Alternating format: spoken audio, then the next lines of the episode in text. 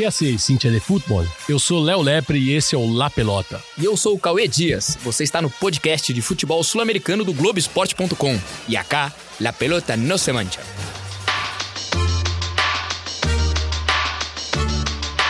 Yo me equivoqué y pagué. Pero.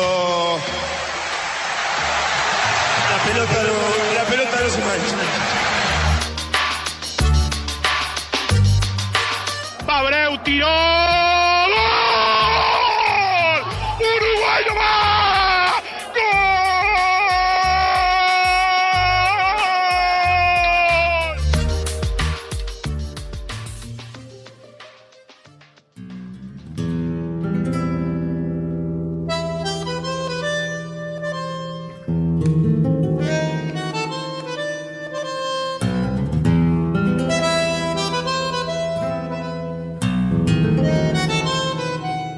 44 anos e há mais de 40 que o futebol não me importa.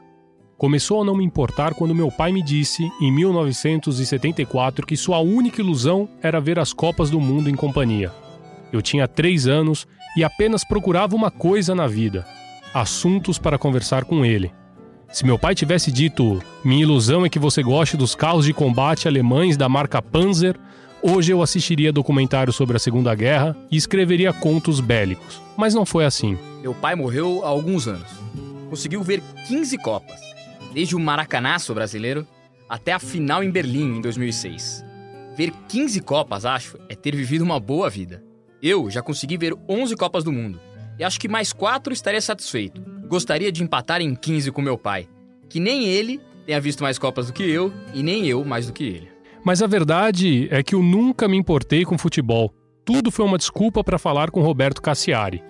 Com ele não dava para falar de política porque ele era conservador, nem de mulheres porque era tímido, nem de livros ou de música porque não se emocionava com a cultura.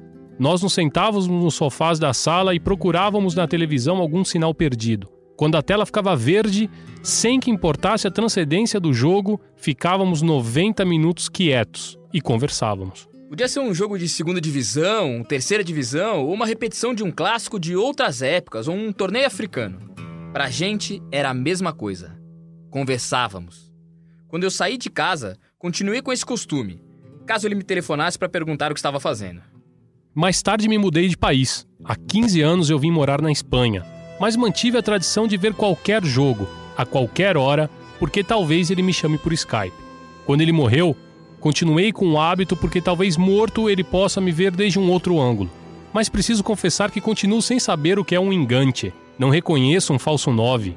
Não tenho a menor ideia sobre qual é o corredor que deve cobrir o camisa 8. Eu não me importo com o jogo. Me importa ter estado próximo do seu sofá. Roberto Cassiari nunca me deu grandes conselhos, nunca me disse você tem que seguir a sua vocação, e nem tampouco sempre que choveu parou. Muito menos a solidão, meu filho, é o prazer da própria perspectiva. Jamais. Mas ele me ensinou que os times sem um sobrenome italiano são de segunda divisão ou de países limítrofes. Ele me ensinou que se há um Sosa, o time é uruguaio. Se há um Rincon, é colombiano. E que se há um Cuevas, o time é paraguaio. Meu pai me disse que se há mais de seis cores entre camiseta e shorts é uma partida da CONCACAF, e mais de oito, então é Copa da África. Que se durante a transmissão aparece um edifício ou uma montanha, ou então uma rodovia atrás da arquibancada, então não pode ser uma partida séria. Que se os três árbitros são asiáticos, é um amistoso de elite pago por algum sheik. Que se há mais de dois jogadores gordos, é uma partida homenagem ou uma partida contra o câncer e que se a bola tem cor laranja, nas arquibancadas não tem ninguém sem camiseta. Que se um dos goleiros está ficando careca, é um jogo de segunda divisão, ou é campeonato italiano. Que se entra em campo alguém pelado, na partida há seis jogadores que valem 10 milhões. Que se entra em campo um gato, um cachorro ou uma lebre, na partida não há nenhum jogador que valha mais de meio milhão. E que se as torcidas não vaiaram o hino contrário, então o jogo é intranscendente. Outros filhos tinham pais que diziam grandes verdades e que deixavam frases para o resto da vida. Não foi o meu caso, mas aprendi a usar as que meu pai me dizia como se fossem refrões ou aforismos. Meu filho, me disse uma tarde, em jogos com portões fechados, nunca golaços. Agora que sou adulto, entendo que meu pai e eu não conversávamos sobre futebol. O esporte serviu para nos conectar a outros assuntos. Por isso não é difícil descobrir agora à simples vista, que se um treinador prestigiado vai trabalhar em um país asiático, é porque foi convencido pela esposa. E se já treinou em mais de sete países estrangeiros, então é holandês. E que se há três irmãos em um mesmo time, é algum campeonato caribenho. Se há gêmeos, é campeonato holandês. Se jogam juntos um pai e um filho no mesmo time, é campeonato turco. E que se há mais de seis jogadores chamados Ki, o campeonato é coreano. Hoje eu poderia dar novos dados a Roberto Cassiari, se ele fosse vivo. Agora eu sou grande e aprendi algumas coisas sozinho. Eu diria que se há muitas tatuagens é campeonato inglês. Que se há muito piercing é campeonato alemão. Muito gel, campeonato espanhol.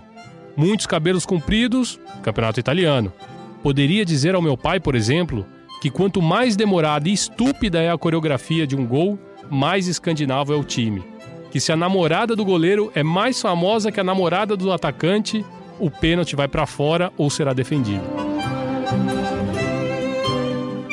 Que ganha sempre o time em que os zagueiros têm mais filhos homens. Que o bandeirinha chifrudo vê muito melhor o impedimento. Que o bandeirinha viúvo sempre manda expulsar um técnico. Que se o goleiro cobra faltas, na coletiva de imprensa, vai dizer besteira. Que se o torcedor sabe quanto ganha cada jogador, é campeonato espanhol.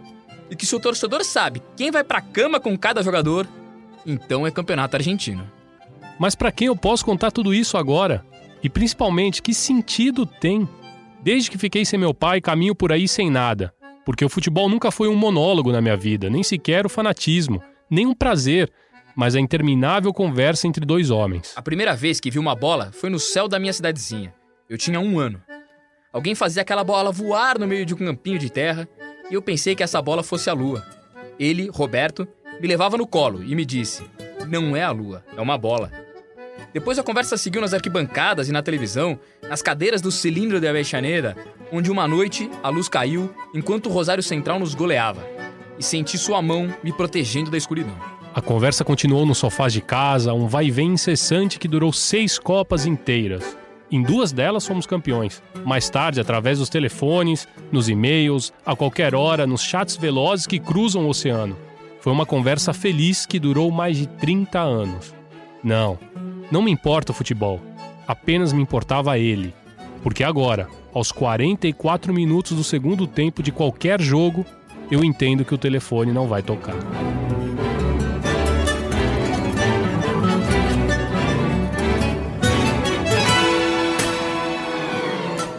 Muito bem, começando o La Pelota de número 13, um La Pelota especial. A gente abriu esse La Pelota com a primeira dica, porque esse vai ser um La Pelota, né, Capo? Tudo bem com você, Capo? Tá bem, Colimba, já mantendo a, a, a distância necessária aqui, mas sempre, sempre juntos. Gostou do conto? É bom, né? É muito bom e. é- bom, estamos falando de Hernan Cassiari, né? Que é- é, a, gente, a gente tem conversado muito sobre ele, porque é, é um excelente escritor. Bom, é, só por esse conto já dá pra ver. E é, é- eu tenho, é, é alguém que eu tenho lido muito ultimamente, assim. Vale a pena o Hernan Cassiari. Esse é o conto dele, Nunca Me Importou El Fútbol, do Hernan Cassiari, escritor argentino e racinguista. É, já é logo a nossa primeira dica aqui do La Pelota, que vai se dedicar esse justamente a essas dicas sudacas. Sabia que quando eu cheguei na Argentina, eu usei a palavra dica uma vez e ninguém me entendeu. Dica, é, realmente, é verdade, imagino. Em que, porque eles falavam Tips. são os tips. Eu achei curioso, né? Porque eu não sei, vem do inglês, Vem será? do inglês, vem do inglês. Acho, que, Ah. acho que deve vir do inglês, né? Não precisava fazer um estudo maior, mas imagino que sim. Como algumas outras palavras que eles adaptam, né? Muito, e- o futebol tá cheio, né? É, e- exatamente, exatamente. E, sempre com, mas com o sotaque local, né? É, Com o sotaque é, é local. a palavra em inglês, né? A é, é o estrangeirismo mais adaptado. adaptado ao, ao jeito castelhano de falar. Então, só pra gente arredondar, o Cassiari é argentino, torcedor do Racing, tem diversos contos futeboleiros. Também a gente indica aqui é, o Messi é um perro, que um dia a gente vai separar pra ler. Bom, né? Não, esse vale um episódio à parte, né? Esse é, e é, por- e é, assim, pelo menos por onde é, todo mundo acabou conhecendo ele, né? Foi, o- foi o conto pelo qual todo mundo é, soube quem, quem- de quem se tratava, né? E eu, pelo menos, e acho que aconteceu muito isso com muita gente. Foi o, foi o conto que explodiu o nome dele é, e, é- e- e ficou muito marcado. E é es- espetacular, assim, espetacular. Cassiari é uma das grandes referências da literatura é, futeboleira, mas não só futeboleira, porque ele tem pensata sobre tudo. Ele tem programas na Rádio Argentina, também participa de programas na Rádio Uruguaio. na Rádio Uruguaia, tem o canal dele no YouTube e agora ele criou um costume nesses sábados à noite de quarentena, ele sempre faz é, ao vivo, ele faz uma transmissão por volta das 10 horas da noite no canal dele, ele lê contos que ele escreveu, cinco, seis contos que ele escreveu. E eu vou te confessar que tem sido o meu programa de sábado à noite na quarentena. O que, que você tem feito aos sábados à noite na quarentena, Capo? Primeiro fazer as crianças dormirem, né? Primeira coisa para aliviar o sábado, né? Acalmar dar... a criançada que tá, tá, tá correndo mais que lateral ali. E depois é ver muito filme, né? É isso, é muito filme, muita série. Eu, eu sou meio viciado em documentários também, procurando documentários sempre. É, mas é, essa do Cassiari, realmente, você tinha comentado, eu acho que deve valer muito a pena. É, porque, e, e, tem esse detalhe, né? Ele, além de ser um bom escritor, ele é muito bom intérprete da, das crônicas dele. Então, quem procurar, quem, quem for encontrá-lo no YouTube ou até no Spotify, Sim. enfim, no seu. É, no, no, aplicativo que você preferir para ouvir podcasts, é, procure pelo Cassiari. É, assim, é viciante, se prepare, porque é viciante. Ele tem uma. As crônicas são curtas, então você vai ouvindo uma atrás da outra. E, e é como o Léo comentou aqui, ele escreve muito bem sobre o futebol. Mas ele escreve muito bem sobre tudo. É, a gente já falou. Crônica, a crônica deles comparando países. A, a idade dos países. A idade dos países. Ele vai vendo que, qual a idade de cada. Enfim, ele, ele escreve muito bem sobre tudo. É, é espetacular. Tá na veia, assim. Esse, ele, ele, ele escreve muito bem sobre tudo. É um cronista de tudo. Perguntei para o Capo o que ele tem feito aos sábados à noite. O que vocês têm feito aos sábados à noite? Se vocês estão com dificuldades de preencher o tempo livre na quarentena, o episódio número 13 do La Pelota vai se dedicar a isso. A gente veio para te salvar. Para te salvar. Vamos dar os tips da quarentena sudaca. E a gente vai chamar aqui, a gente vai ter vários convidados. Então vamos escutar o Matias Pinto, ele vai. Daqui a pouco eu falo quem foi uma, quem é o Matias Pinto, né? Na verdade, já participou aqui com a gente. Vamos escutar a dica dele sobre cinema. O que, que tem de bom pra gente ver de cinema sudaca? Salve Léo, Cauê, Virrei, toda a equipe e audiência do podcast La Pelota. É com grande honor que eu vou indicar aqui três películas sudacas para o pessoal aí poder aproveitar melhor esses dias de isolamento social. Em ordem cronológica, comecemos por Luna de Avejaneda, de 2004, película argentina que foi traduzida no Brasil como Clube da Lua, o que acabou gerando um pouco de confusão com o Clube da Luta de 1999. Essa é a terceira parceria entre o diretor Juan José Campanella e o ator Ricardo Darim, protagonista do filme, que trata de um clube fundado é, na cidade de Avejaneda, ao sul da Grande Buenos Aires, e que acaba sendo aí uma é, alegoria da própria falência da Argentina, já que o clube enfrenta diversas dificuldades econômicas e os sócios decidem se ele continuará funcionando ou dará lugar a um cassino. Sabes que não é por culpa tuya, que não é por culpa minha, é culpa de papá. Muy bien. ¿Qué quiere decir que nos van a rematar el club? Y una deuda es una deuda, tarde o temprano tenés que pagarla. ¿Sale algún genio acá, alguien que haya jugado en primera? Te cagó la vida el club. No quiero más ser madre, yo quiero algo sano. Quiero ser hija. ¿Vos estás en pedo? ¿Vos querés vender el club para poner un casino? Llama a una asamblea y escuchá lo que dice la gente. Que te metan en cana a vos y a los hijos de puta como vos. Le tengan que coser el culo con hilo de matambre. Hay que hacer algo, boludo. Tenemos que recuperar la dignidad. Y ahí la vieron. Una luna llena, enorme amarilla. Hay que tener serenidad para cambiar las cosas que podemos cambiar. Sabiduría para aceptar las que no podemos y coraje para cambiar. No, valor para cambiar. No, para. ¿Cómo, cora, ¿cómo era? Volver a chupar pelotudo. Então essa é a primeira dica do Mate, ele é companheiro nosso aqui do La Pelota, já participou, um gênio total, toca vários podcasts. É, ele recomendou esse primeiro filme sudaco, um filme argentino, né? La Luna, é, é, Luna de Avejaneda, né? Que é um filme muito bom também, com o Ricardo Darim. Assistiu, Capo? Eu vi, assim, em outro século, né? Que era um negócio que tinha na, numa séculos passados chamava DVD. DVD. É uma coisa que tinha. Era na época dos dinossauros, mais ou menos, e eu vi com esse aparelho, que por incrível que pareça já tinha filme nessa época. Mas acabei vendo num DVD, lembro. Bom lembro filme. Lembro, pô, eu é, achei numa locadora. É, e, e, e, não se comentava tanto sobre filmes que vinham e voltavam, ainda não era uma. Por mais que já se falasse, né? A internet é obviamente muito desenvolvida, mas ainda não, não se lia tanto sobre o que estava acontecendo lá fora e tal. Era difícil. É, é, era, era é mais raro, né? Hoje a gente sai um filme na Argentina, você vê streaming na hora, Isso. né? Você não tem. E, eu- e eu achei, e fui muito pela história do, né? pa- Sempre muito ligado em futebol sul-americano, pela história do clube e tal. E muito legal. Excelente filme. E excelente qual filme. que. Essa foi a primeira dica do Matias Pinto. Qual que é a sua primeira dica já de filme? De filme, é é engraçado. Também eu vou nessa linha aí de, é, de filmes argentinos. É, depois a gente precisa fazer um podcast só. Filmes argentinos que não tem o Darim, né? Porque Exato. chegam aqui. O Darim é o Celton Mello deles? Eu acho que é o Celton Se Mello. tem um filme bom argentino, tem o é. Darim. Se tem um filme bom brasileiro, tem o Celton Pode ser, Mello. pode ser uma ótima comparação. Só que, só que isso já há 30 anos, né? Há que o 30 Darim é anos. o Celton Mello com É, a longevidade do Darim é, é maratonista. espetacular. O Celton Mello maratonista. E, e, enfim, vou, vou, vou pelo que veio na minha cabeça muito recentemente, até porque minha esposa não havia visto, recomendei pra ela e a gente viu e, e tá, enfim, tá, tá disponível mais facilmente até. Enfim, vou fazer a propaganda aqui no Now, inclusive você consegue ver, que é o Filho da Noiva, que é um filme lindíssimo, Espetacular. espetacular. É, vou por ele muito sentimentalmente também, porque recentemente a gente viu, até por uma. zapeando ali, olhando o que ia fazer, ela, minha, minha esposa não tinha visto ainda, eu comentei com ela, ela, pô, o filme é demais. Ela gostou. Adorou. É isso. Ganhei moral. É, não, ganhou moral, claro. É um filme, é um filme realmente pra, pra, pra se assistir em casal. Mas se você, como eu, tá sozinho na quarentena, ainda por cima no sábado, calma, não vou te deixar nesse barrom, como disse. A minha dica é o Esperando la Carroça, que é um filme clássico argentino, uma grande comédia argentina. E tem várias frases daquele filme que são adaptadas na cultura né, da- da- dos argentinos, como é, Aí tenés al pelotudo, que é dos empanadas, ou, não, três empanadas para duas pessoas. E ele desce comendo uma. Espetacular, assistam, Esperando la Carroça. É mais difícil de encontrar, mas procurando vocês ah, acham. hoje, hoje dá pra achar tudo, né? Ah, essa juventude, esses millennials. Eles Esses acham mineiros tudo. aí, os caras, pô. Bom, a gente escutou então as primeiras dicas de filmes. é, e agora a gente vai passar para as próximas dicas de literatura. A gente também vai passar, vamos recomendar uns livros. E quem vai recomendar autores, obras, livros é o Agustin Lucas. O Agustin ele é um amigo nosso também, uruguaio, ex-jogador profissional de futebol, mora em Montevidéu e foi um dos responsáveis, se não o maior responsável pelo excelente livro Pelota de Papel, que já tem três edições. É, para quem não conhece, o Pelota de Papel ele reúne vários contos e histórias que foram escritas por jogadores, ex-jogadores, técnicos, enfim. Todo mundo que de alguma forma já teve dentro de uma cancha. É boa a ideia dele, né? É excelente, assim, é um... é, e, e mais ainda do que a ideia, assim, esse é um personagem fantástico, né?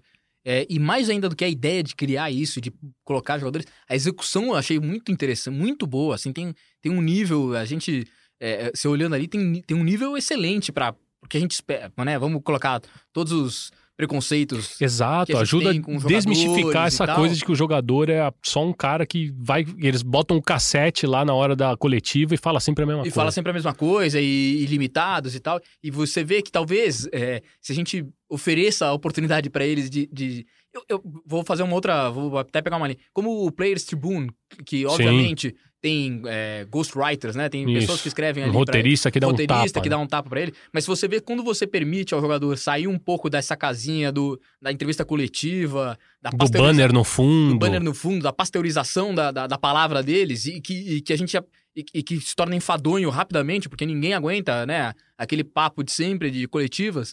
É, quando você permite a eles um outro um outro approach, uma outra, um outro olhar em relação a isso, olha como olha como podem surgir coisas interessantes. E o, e o Pelota de Papel é muito isso, assim, é, é um cara que teve a possibilidade, que deu, deu a pessoas ligadas ao esporte, jogadores, treinadores, é, a possibilidade de se expressar de uma outra maneira, de se expressar de uma outra Fora maneira. do futebol. Fora do futebol. Ou, ou do futebol de uma Falando de futebol, mas coisa criativa, uma de uma coisa outra maneira, né? literária. Não total. tendo que responder o de sempre nem, e nem buscando. Acho que isso também ajuda quando você tira. Quando você não dá o mesmo cenário, a mesma coisa, você faz com que a pessoa procure uma outra. é, Ela não vai cair no automático de dar sempre a mesma resposta. E o Pelota de Papel tem muito isso. Então é um projeto excelente, excelente. Eu falei cassete aqui, será que os millennials... Será que o Virrei vai entender o que é, que é cassete? Não, não, é. Virrei que, Virrei que hoje tá, tá, tá pairando sobre a gente aqui. É, hoje a gente tá fazendo tudo, né? A gente É, hoje- operou a mesa de áudio.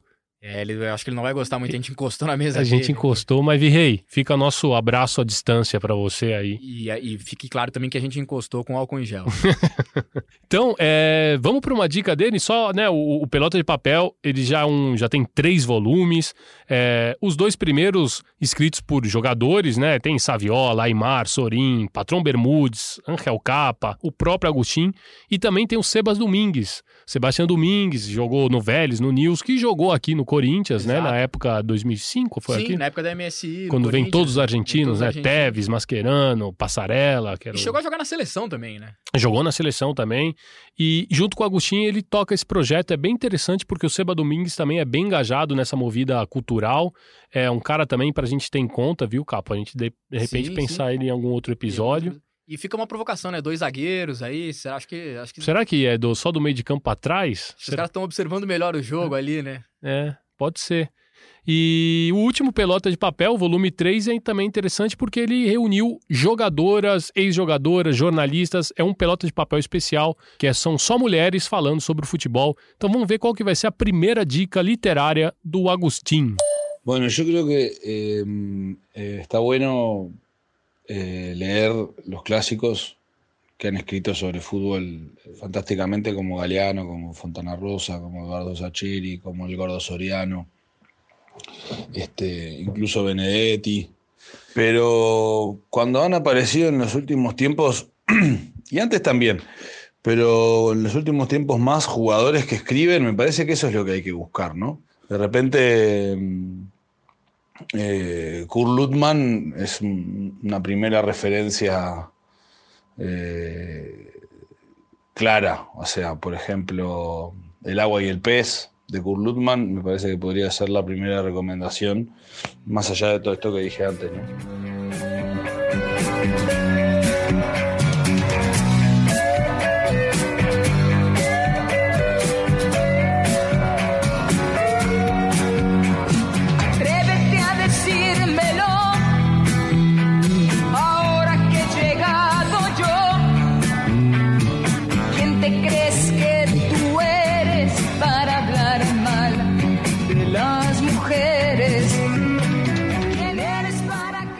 1981, Sônia Rivas gravou a canção Atrévete a Decírmelo. Seu vídeo no YouTube mostra que não é mais um, que não é um dos seus maiores sucessos. Tem 20.723 visa- visualizações para ser bem exato. Pouco, se comparado a 1 milhão 139.448 vi- visualizações que tem El Encuentro, ou 1 milhão 903 276 mil visualizações que tem com todo ele. O vídeo é uma fotomontagem postada por Rafael Baladas, cuja imagem do usuário mostra um homem calvo apoiado de costas contra uma parede, com as mãos nos bolsos e olhar perdido para o céu. A música tem uma introdução que se parece a um teclado sintético e logo depois entra a voz de Sônia que diz: Atreva a me dizer, agora que eu cheguei, quem você acha que é para falar mal das mulheres?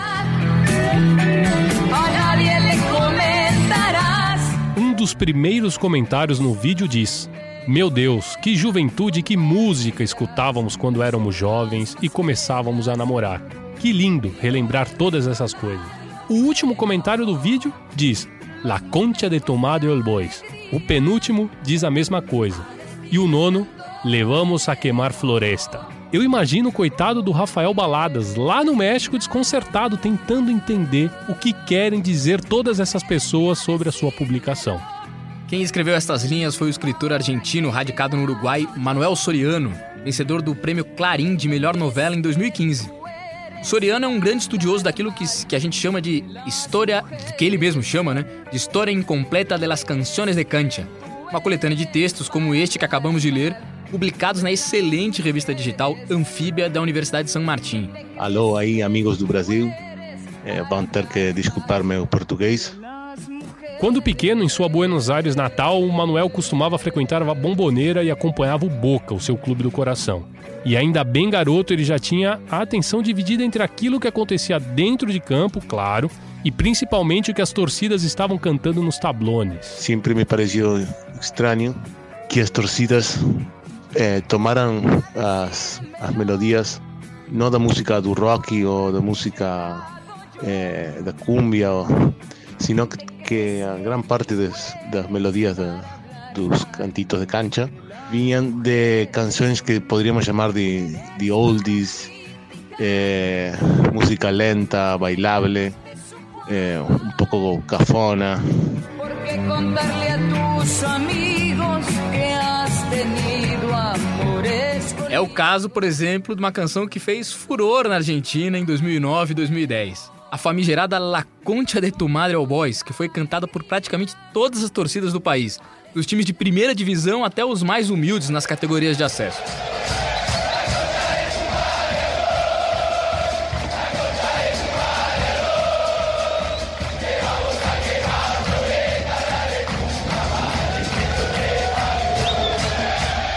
Mas como a música da cantora mexicana Sonia Rivas, que fala exclusivamente sobre o desalento e a frustração amorosa em sua letra, passou por tamanha mutação e chegou às arquibancadas na Argentina? Descobri que, eh, que era, momento conocí un, un argentino que vivía en, en México, eh, se enamoraron y él era productor, empezó a producir sus eh, canções e uma canção dela fez muito sucesso na Argentina. E que é esta, não?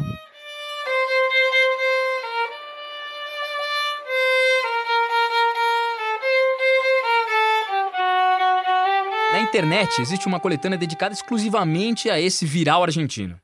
Poucas vezes uma música ganhou tantos adeptos e tantas versões, em violino, piano, cantada a capela, num churrasco entre amigos.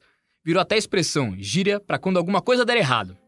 La concha de tu madre, oh boys. Eu me lembro que vivia na Argentina nessa época e era incrível como todas essas torcidas, independentemente do clube, seja grande ou pequeno, cantavam a música, que claro coincidiu com o grande momento do All Boys na primeira divisão. Inclusive, eu me lembro do Monumental em 2011, eu tava lá, no dia que a vitória do Albo por 2 a 0 sobre o River Plate, eu estava junto com meu amigo Matias Izaguirre, que é morador de, de Floresta, torcedor do All Boys e que vai me perdoar por resgatar essa história. Desculpa, Mati.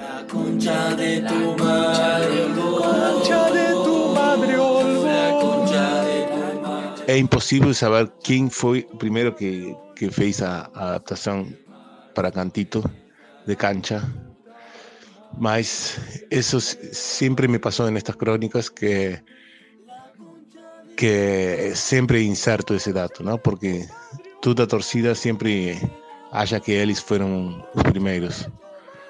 Y lo que me pasó, pareció interesante de esta canción, eh, que tiene un recorrido muy grande, eh, la canta, por ejemplo, como, como ya leyeron eh, Maradona en el vestuario de Argentina.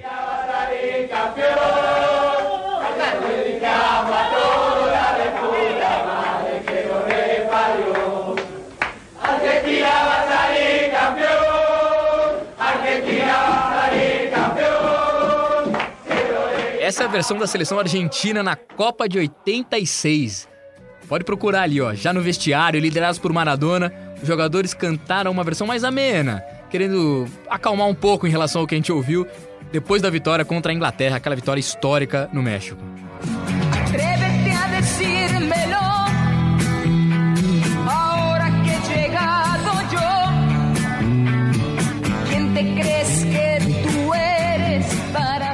Seguindo o rastro da pesquisa e dos textos do Manuel Soriano na série História Incompleta de las Canciones de Cancha, ele também mergulhou fundo para descobrir a origem de um dos cantos mais utilizados pelas torcidas e seleções aqui na América do Sul. A segunda crônica de que queria falar é, em espanhol se chama História de Nuestros Pelos, História de Nossos Cabelos.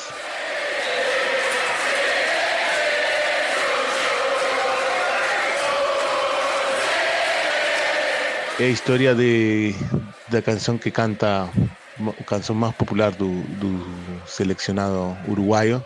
É, que dice, soy celeste, soy celeste, soy celeste, yo soy. Eh, perdóneme o meu canto.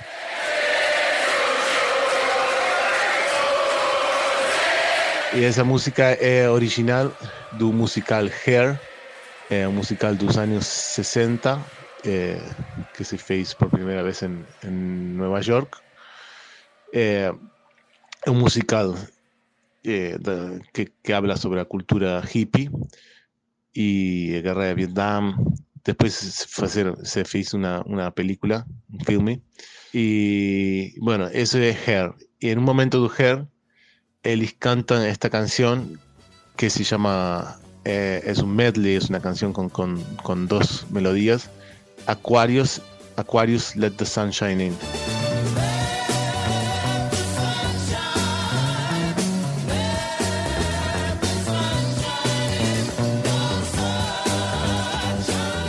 E é exatamente a segunda parte da música Let the Sunshine In que as torcidas adaptaram. O louco e o que o Mariano quis descobrir, quis saber, é como uma música, como um musical underground de Nova York chegou às arquibancadas da América do Sul e se tornou o principal canto dos uruguaios, por exemplo. Então aí a história tem, tem vários eh, idas e vueltas. Por um lado, a canção eh, se fez famosa, é uma canção com, com um ânimo disco, psicodélica, e começou a sonar nas rádios. Por outro lado, um, em Buenos Aires, em 1971, bajo a uma eh, ditadura militar, se fez uma una representación local de Her, que actuaron varios eh, actores conocidos, incluso u, u cantante uruguayo Rubén Rada. Y entonces un- una de las teorías era que, que, que alguien de, de una torcida había ido a ver a obra y empezó a cantar sobre a, sobre a canción de, de Let the Sunshine In. Él empezó a cantar Soy de Boedo, por ejemplo, que es San Lorenzo eh, empezó a cantar su propia canción de, de pertenencia.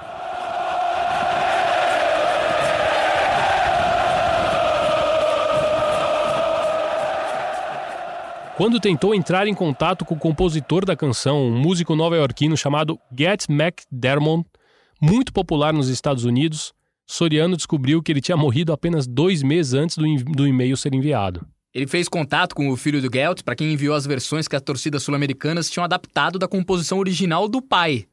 Y, y mandé as canções y eles acharam muito divertido que ele não sabia, obviamente, da consequência de, de sua canção. E muito além dos Hilarie, Xuxa, Roberto Carlos e outros artistas tupiniquins, a música brasileira forneceu talvez a mais difundida canção de alento na Argentina, Uruguai, Paraguai, Chile. A gente recentemente se acostumou aqui a uma certa invasão do modelo argentino de arquibancada, de, de hinchada. Nas arquibancadas nossas, aqui do Brasil mesmo, adaptando cantos que vêm deles, né? Mas antes disso, nas duas margens do Rio da Prata, eles foram eternamente influenciados por um artista nosso. Por último, queria falar de uma música brasileira, eh, meu amigo Charlie, de Benito de Paula, que é um dos cantitos de cancha mais utilizados, eh, tanto no futebol como depois passou também na política.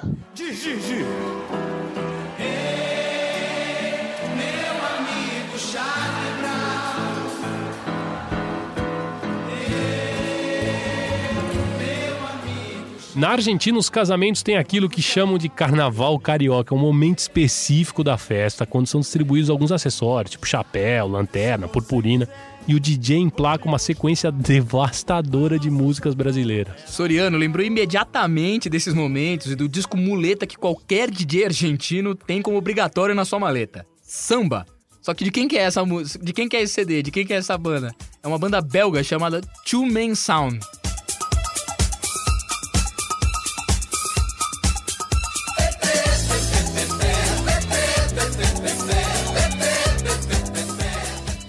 Eh, a razón principal de esto es que, que música brasileira muy popular en Argentina y también un remix do grupo belga Two Man Sound que fez muito sucesso aqui nas, festas en Argentina. Eh, é um remix de umas 20 canções brasileiras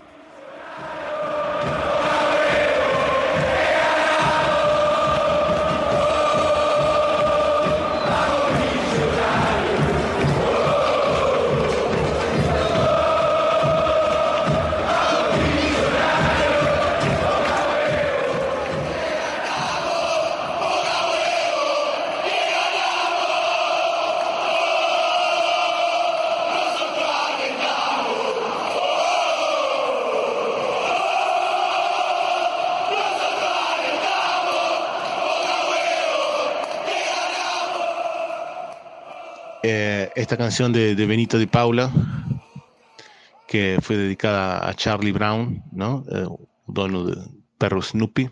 Y entonces él y la letra invita a Charlie a conocer todas esas maravillas do Brasil.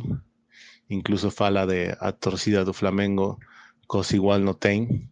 Pero a torcida que faz o, o que fiz o, o, o cambio para, para hacer un cantito de cancha a partir de esto foi uma hinchada argentina, não, não, se sabe todavia qual. Começou nas arquibancadas, mas a música também ganhou uma adaptação criada em 2001, no auge de uma das maiores crises sociais que a Argentina já enfrentou. E depois também foi uma canção que eh, se, se, usou eh, en un sentido político. En especial se hizo muy famosa en la crisis política de 2001 Argentina, cuando mucha gente salió a la calle y quería que los políticos se fueran todos.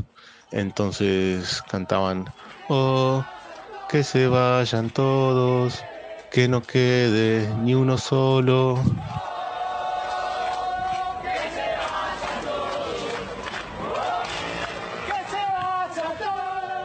Entonces, esa canción de, de, Benito de Paula que empezó para Charlie Brown pasó por un por grupo belga Two Man Sound, pasó por las tribunas de fútbol y llegó eh, a Tea Política.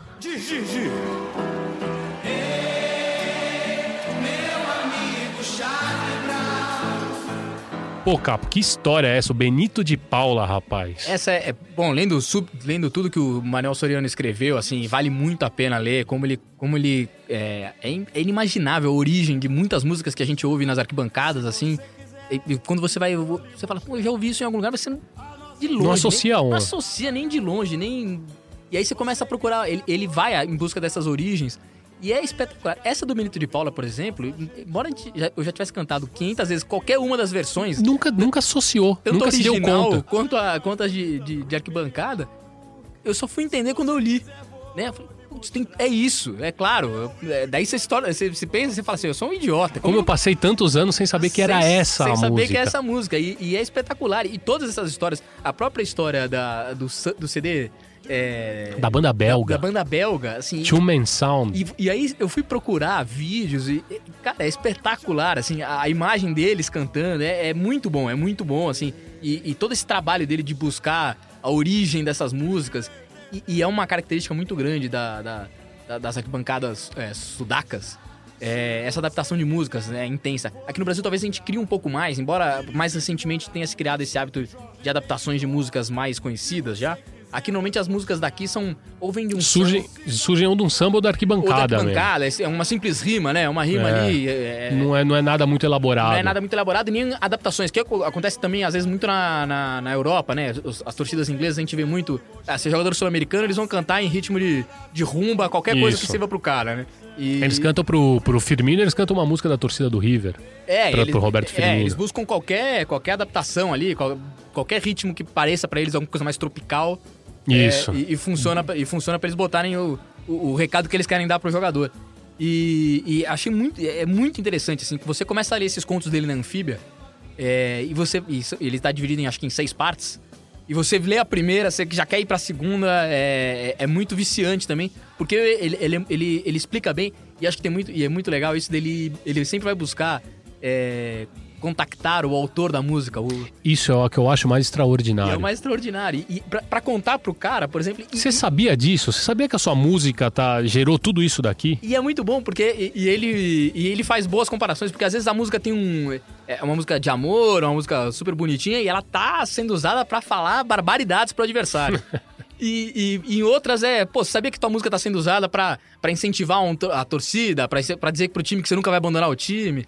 Então tem. Eu acho isso muito legal. E como ele leva essa. Ele, como ele quer avisar o músico original, fala assim, ó, é, tua música tá servindo é. para isso. É, o Manuel realmente ele, ele escreve muito bem, vale muito a pena essa, essa compilação de textos dele na revista Anfíbia. E sabe uma coisa que eu acho legal? Que às vezes o texto começa geralmente assim, ele se dá o trabalho de ler os comentários no YouTube. Todos. Ele lê todos os comentários no YouTube. Eu acho espetacular a paciência que ele tem, que tá lá a versão original, ou como foi no caso do, do Rafael, o mexicano que subiu a, Rafael a canção, Baladas. Rafael Baladas, que subiu a canção da Sônia Rivas, ele, ele começou a ler todos os comentários. Isso que é demais, né? É verdade. O, o cara lá no México postou e talvez nem nunca imaginou o que, o que tava acontecendo na Argentina, ou como isso tinha virado um hino argentino, né? É, o cara começa a ler os comentários. que é La Fala, os Conte caras, aí tomar tá acontecendo Por que, aqui, que eles né? estão falando isso pra mim? O que, que tá acontecendo aqui? É espetacular. É, muito obrigado ao Manuel Soriano, um baita de um jornalista, um tremendo de um escritor. E já que a gente está indo em dicas, vamos para a segunda dica do Matias Pinto. Atravessamos o Rio da Prata e chegamos ao Uruguai com a película Hiroshima, terceira do diretor Pablo Stoll e primeira sem a parceria com Juan Pablo Rebeja, que havia falecido três anos antes, em 2006. Esse filme mudo, com bastante trilha sonora, principalmente do pós-punk, acompanha um dia na vida de um jovem montevideano eh, e diversas situações até que encerra com a banda e a música eh, que dá nome ao filme. Bueno, en segundo lugar, eh, no es un libro, pero pienso en un fanzine y me parece que debería ser válido, podría ser válido. Este, es un fanzine que se llama Sentir en Blanco y Negro. Este, y hay otro fanzine que se llama Desde el Alambre, que lo lleva adelante la misma persona, que es Ariel, Ariel Feller, en Argentina, hincha del porvenir. Y, ahí me parece que se nuclea no, solo una cierta estética de- de quien obviamente edita eh, y una cierta forma de ver el mundo, sino que además eh, se conjuga eso con, con el hincha del cuadro chico que además es del barrio y que además vive en el barrio y que además milita el barrio. Aí tivemos mais duas dicas então de filme e literatura com Mate e também com o Agostinho. Alguma outra capa em particular que você lembre aí? Eu queria repassar uma, uma recomendação que eu recebi, e ainda bem que eu recebi, porque é muito bom mesmo, chama Pedro Mairal. É um escritor argentino que tem feito muito sucesso. La Uruguacha? La Uruguacha, exatamente. É, conheci esse livro, né, a Uruguaia, é, por recomendação do- é, de uma amiga. é, fui ler, é muito bom, é muito bom. E é engraçado. Eu- o que eu achei, assim, é, são- é um livro curto, né, relativamente curto, e ele, e ele escreve com um ritmo é, praticamente cinematográfico. Me parece, assim, lendo, dá a impressão que você, você já começa a filmar o livro dele. E aí descobri, e, descobri recentemente que ele realmente já, já começou uma produção. é, ah, é? Não é, sabia. Já, tá, já tão, vão, tão, do- vão rodar o filme? já, já começou a versão do primeiro, primeiro livro dele, que depois chegou ao Brasil depois do Uruguacha. Com o sucesso da Ah. Uruguai aqui no Brasil, é, as editoras foram atrás do primeiro livro dele lá. É, e, esse, e esse livro parece que já tá, já tá sendo Já rodado. tá sendo rodado. É, porque ele escreve muito E ele é novo, ele é bem novo. Ele é bem cara. novo, né? Vamos fazer uma propaganda que ele deve ter 40 e a gente fala que ele é novo, né? A gente, a gente fica bem também. É isso. E, e ele e esse filme parece que já tá, isso já tá sendo transformado em um filme. Porque o livro dele tem essa. Você lê praticamente filmando já. É. E, e é muito bom. E ele é um cara que tem feito muito sucesso. Você, se, se você procurar ali, você vai encontrar muitas entrevistas dele. É, realmente achei bem. é, acho que é uma dica que ainda não tá, não tá estourado no Brasil, não é um cara que, se comente sempre, embora Verdade. já tenha feito um, um bom sucesso aqui né, no meio da literatura, mas acho que vale para esse público enorme que nos acompanha. É verdade, fica a dica. E de filme? de filme, eu, eu sou muito fã, assim, de filmes, é, e depois a gente vai até falar um pouco mais dele, do, do, do né? Tudo que ele escreve e, e depois roteiriza e vira filme, pra mim, vamos falar da... Parceria Satieri e Campanella é, da- É Oscar, é Oscar. é Oscar, só isso, é, né? A dupla que o Sacheri escreveu é, O Segredo dos Seus Olhos, fez o livro O Segredo dos Seus Olhos, Campanella, que é o diretor, é, quando vai filmar, conver- conversa com ele, né? Avisa o Sacheri que comprou tal e que vai transformar em cinema, e que iria fazer um roteiro. E o Sacheri, ah, tá ótimo, beleza. E o Campanella fala pra ele, não, mas você que vai fazer o roteiro. É e, você, e- e o é. Sacheri não tinha a experiência de roteirista de cinema. E o Sacheri faz e o filme é fantástico, né? É- Então a dica já fica aí, óbvio, O Segredo dos Seus Olhos, uma dica óbvia, mas a dica maior talvez seja Sacheri, Eduardo Sacheri. Eduardo Satieri. O que, esse, o que esse homem faz? Eu vou deixar duas dicas aqui mais também. Vou deixar como filme O Banheiro do Papa. Um filme, filme uruguaio que Eu lembrei recentemente conversando com alguém sobre isso, sobre essa expectativa, né? É, Cara, é muito era bom. espetacular. É bom, enfim, o Papa vai fazer uma visita, uma visita numa cidadezinha lá no Uruguai e um cidadão ele tem a ideia de ganhar dinheiro, ele constrói um banheiro porque ele imagina que todos os fiéis vão precisar usar o banheiro da casa dele. Ele constrói, é um baita de um filme. Assistam o Banheiro do Papa também. É, é fácil de achar esse? É, será? eu acho que deve ser mais fácil, né? Porque ele, ele Ele, ele rodou até no, no, no circuito aqui de cinemas do Brasil. É verdade. E, e é na fronteira com o Rio Grande do Sul, né? Ele É. até, o filme, várias vezes, ele, ele atravessa a fronteira. Até um, um jeito dele ganhar a vida é comprando coisa na fronteira e levando pra lá.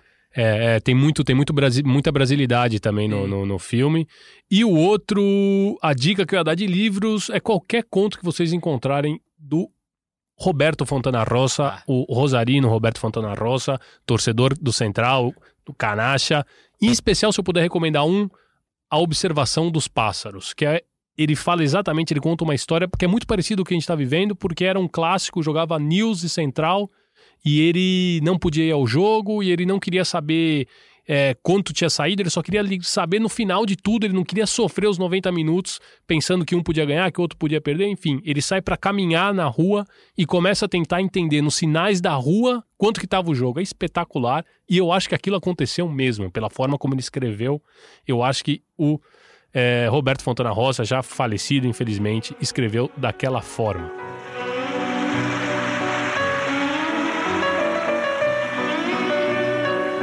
Desde el Alma é uma valsa crioja, quer dizer, que ajustou elementos, influências e costumes típicos da Bacia do Prata ao ritmo clássico da época. Algo mezzo valsa, mezzo tango, por assim dizer. Possui uma enorme representatividade no cenário mundial, principalmente por sua autora ser uma mulher. Uma compositora naqueles tempos em que os homens dominavam o universo artístico musical na região. Rosita Melo, pianista, uruguaia de nascimento e argentina de formação, criou sua grande obra ainda na adolescência, aos 14 anos, em 1911. Ela não fazia ideia do mundo que sua célebre valsa ganharia. Claro, viu a composição prestigiada e repercutida nos salões europeus, mas Rosita jamais imaginou que a melodia refinada seria definitivamente imortalizada em tradição no operário bairro de La Boca. Porque entre todos os lugares, dos mais impensados onde essa valsa alguma vez tocou, seu nome só ganhou real sentido quando a bomboneira emprestou uma alma.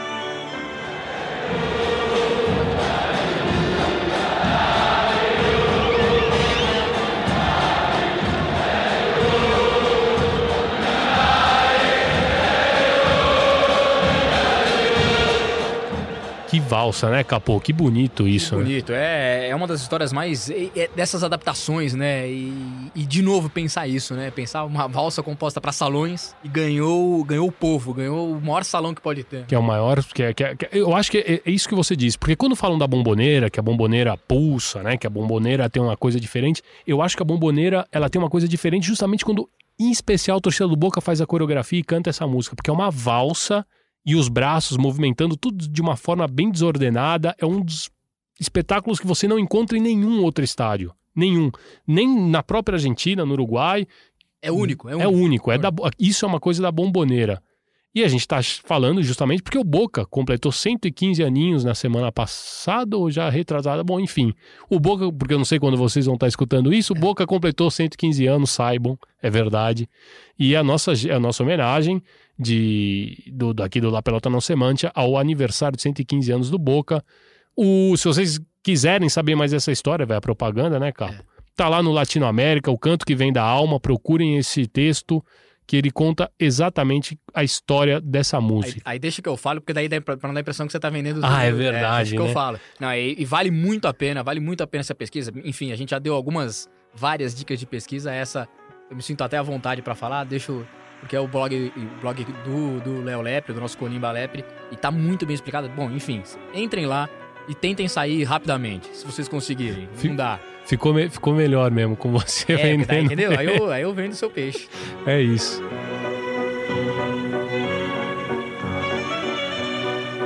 Assim como Hiroshima, a película peruana La Teta Assustada esteve presente no 5 Festival de Cinema Latino-Americano de São Paulo em 2010. A fita, dirigida por Cláudia Llosa, sobrinha do escritor e Prêmio Nobel de Literatura Mário Vargas Llosa, foi a primeira e única produção peruana a concorrer ao Oscar de melhor filme estrangeiro no mesmo ano além de ter ganhado o Festival de Cinema de Havana e o Urso de Ouro de Berlim em 2009. A protagonista Fausta é uma jovem mulher que teria sido vítima indireta dessa situação e vai trabalhar na casa de uma influente família branca em Lima. Isso também revela os diversos conflitos étnicos sociais presentes na sociedade peruana. O título do filme se refere a um mito surgido nas comunidades rurais ao sul do Peru durante a época do terrorismo, no qual as mulheres violentadas passariam esse trauma para suas filhas através do leite materno.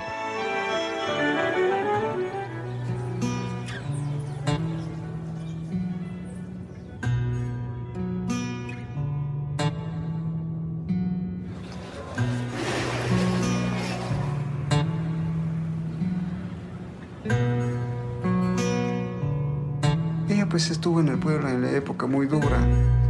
Con el terrorismo nació Fausta y su madre le transmitió el miedo por la leche. Tu mamá está muerta, muerta está. Están buscando a alguien para cuidar la casa de arriba. Podría así sacarte la plata y llevar a tu madre al pueblo como quieres. Manacho chican yakutas y.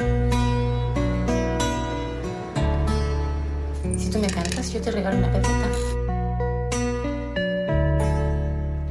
La teta asustada, así le dicen a los que nacen así como ella, sin alma, porque del susto se escondió en la tierra.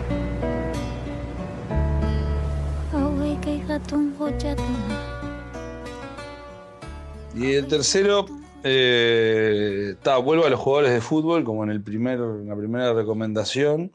Y lo que se me ocurre es recomendar un libro que se llama Orsay en el Paraíso, que no, no- no es fácil de conseguir, pero, pero bueno, eh, para frikis como nosotros, eh, nada es imposible.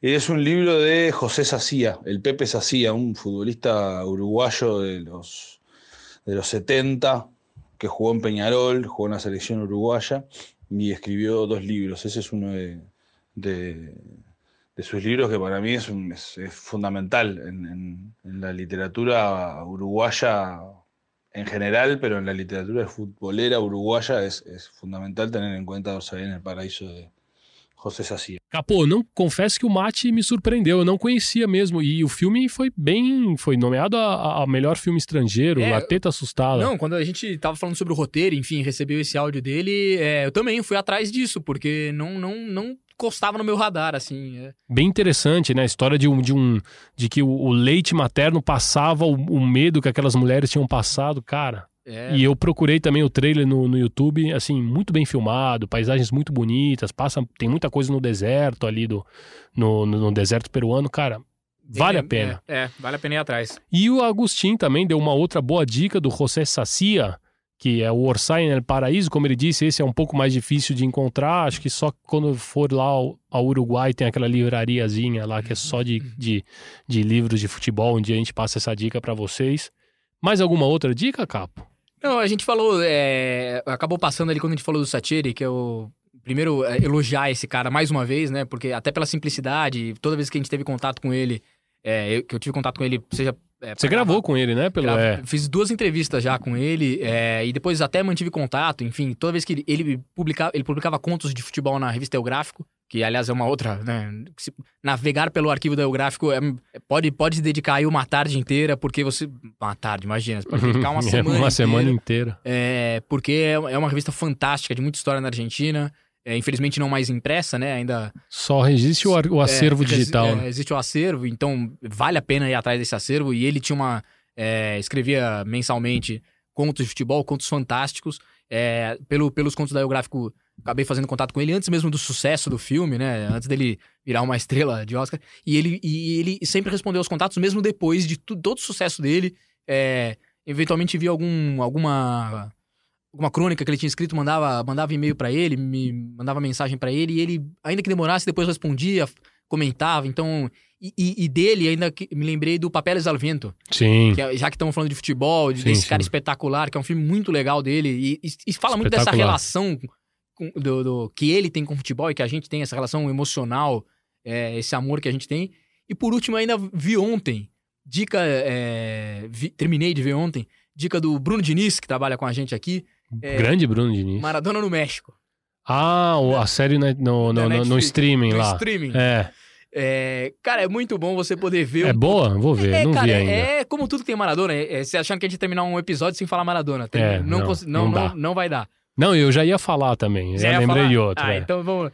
E, e é interessante, assim, porque você vê. é, por exemplo, ontem tava. Ontem eu vi as, as, os as finais, né? A hora que chega a decisão.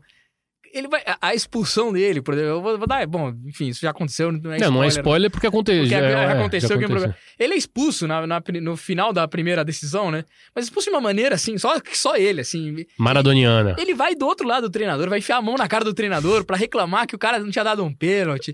E aí depois. E, e isso é legal, né? Esse acesso que, que, que eles conseguiram, né? É muito, muito grande. E aí o Maradona deve ser expulso e vai pra sala dele sozinho, batendo na mesa. E o jogo não acabou ainda. E, enfim, tem, tem coisas legais, assim, na série. É, é, é legal pra você ver um pouco desse. Vou procurar Desse também. personagem único. Com todas as, com, com todas as O loucuras. maior e- anti-herói do o futebol. maior anti-herói, com todas as loucuras e tudo dele, assim, e tá lá, é, enfim, é, é uma dica mais recente de futebol aí, de, de coisa que aconteceu no final do ano passado. né? Sobre o Sacheri, eu, eu ia falar do Maradona porque eu lembro que, escutando o Sacheri falar uma vez, ele estoura quando com Me van a tener que desculpar, que é, um, é, um- é uma Exato. carta que ele escreve sobre o Maradona, porque era o Maradona sempre acusado, sempre no, paradão na no paredão lá na Argentina, e ele, e ele se posiciona de uma forma, fala, olha, vocês vão ter que desculpar, mas eu sinto que eu devo alguma coisa a esse homem. E, é, ele, ele fala assim, ó, eu entendo todas as críticas que ele, tá, que ele foi descabido aqui, que ali, o que ele falou, tal, tal, tal, mas eu senti, e é, e é muito legal esse, esse sentimento de dívida que, que a gente tem com os nossos ídolos, com as nossas... Por mais que a eles sequer conheçam, eles, não, é, eles não nos conhecem, imagina, mas, a mas- gente tem um sentimento de E a gente deve a eles, assim, você sempre faz aquela crítica com, com Dói. pesar, É. com, e, e, os- e o Satieri, obviamente, descreve isso é, brilhantemente.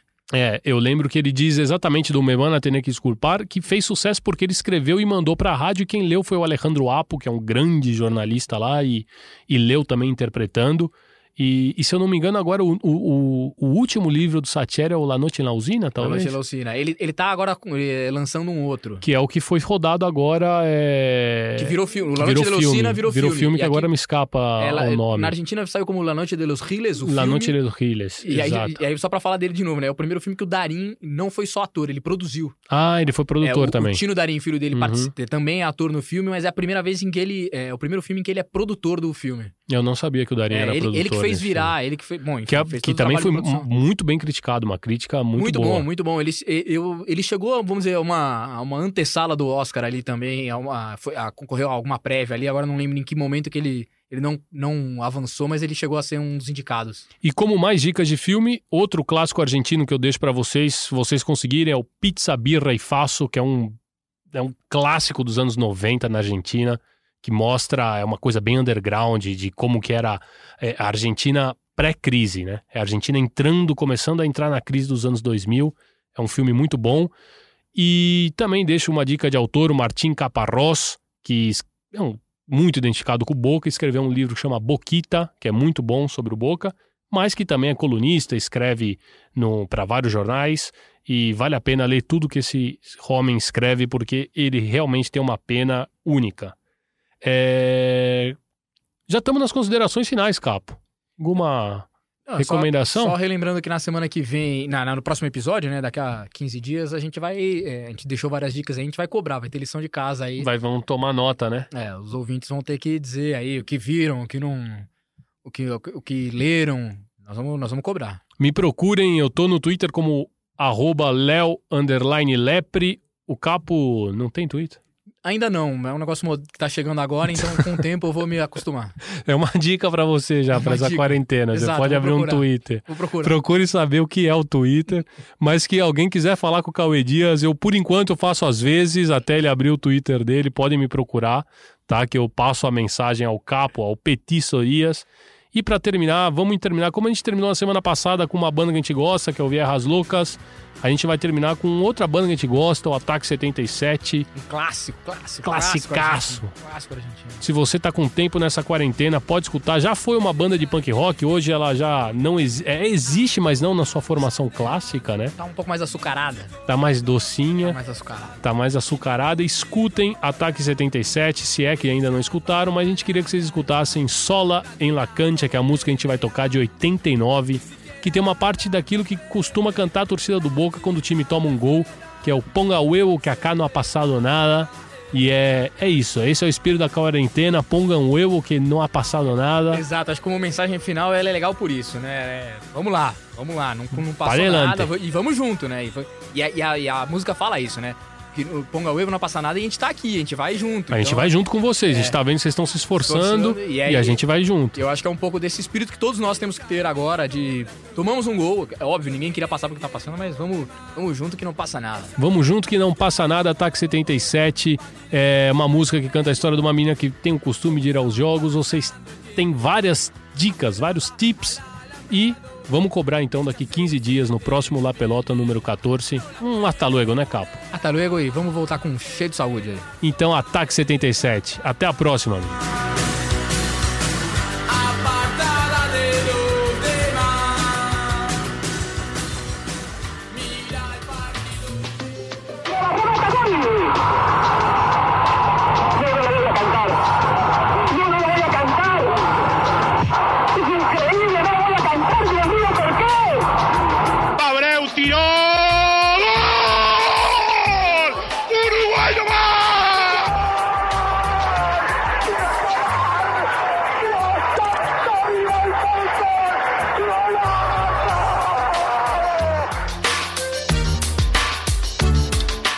Equivoqué y pagué. Pero.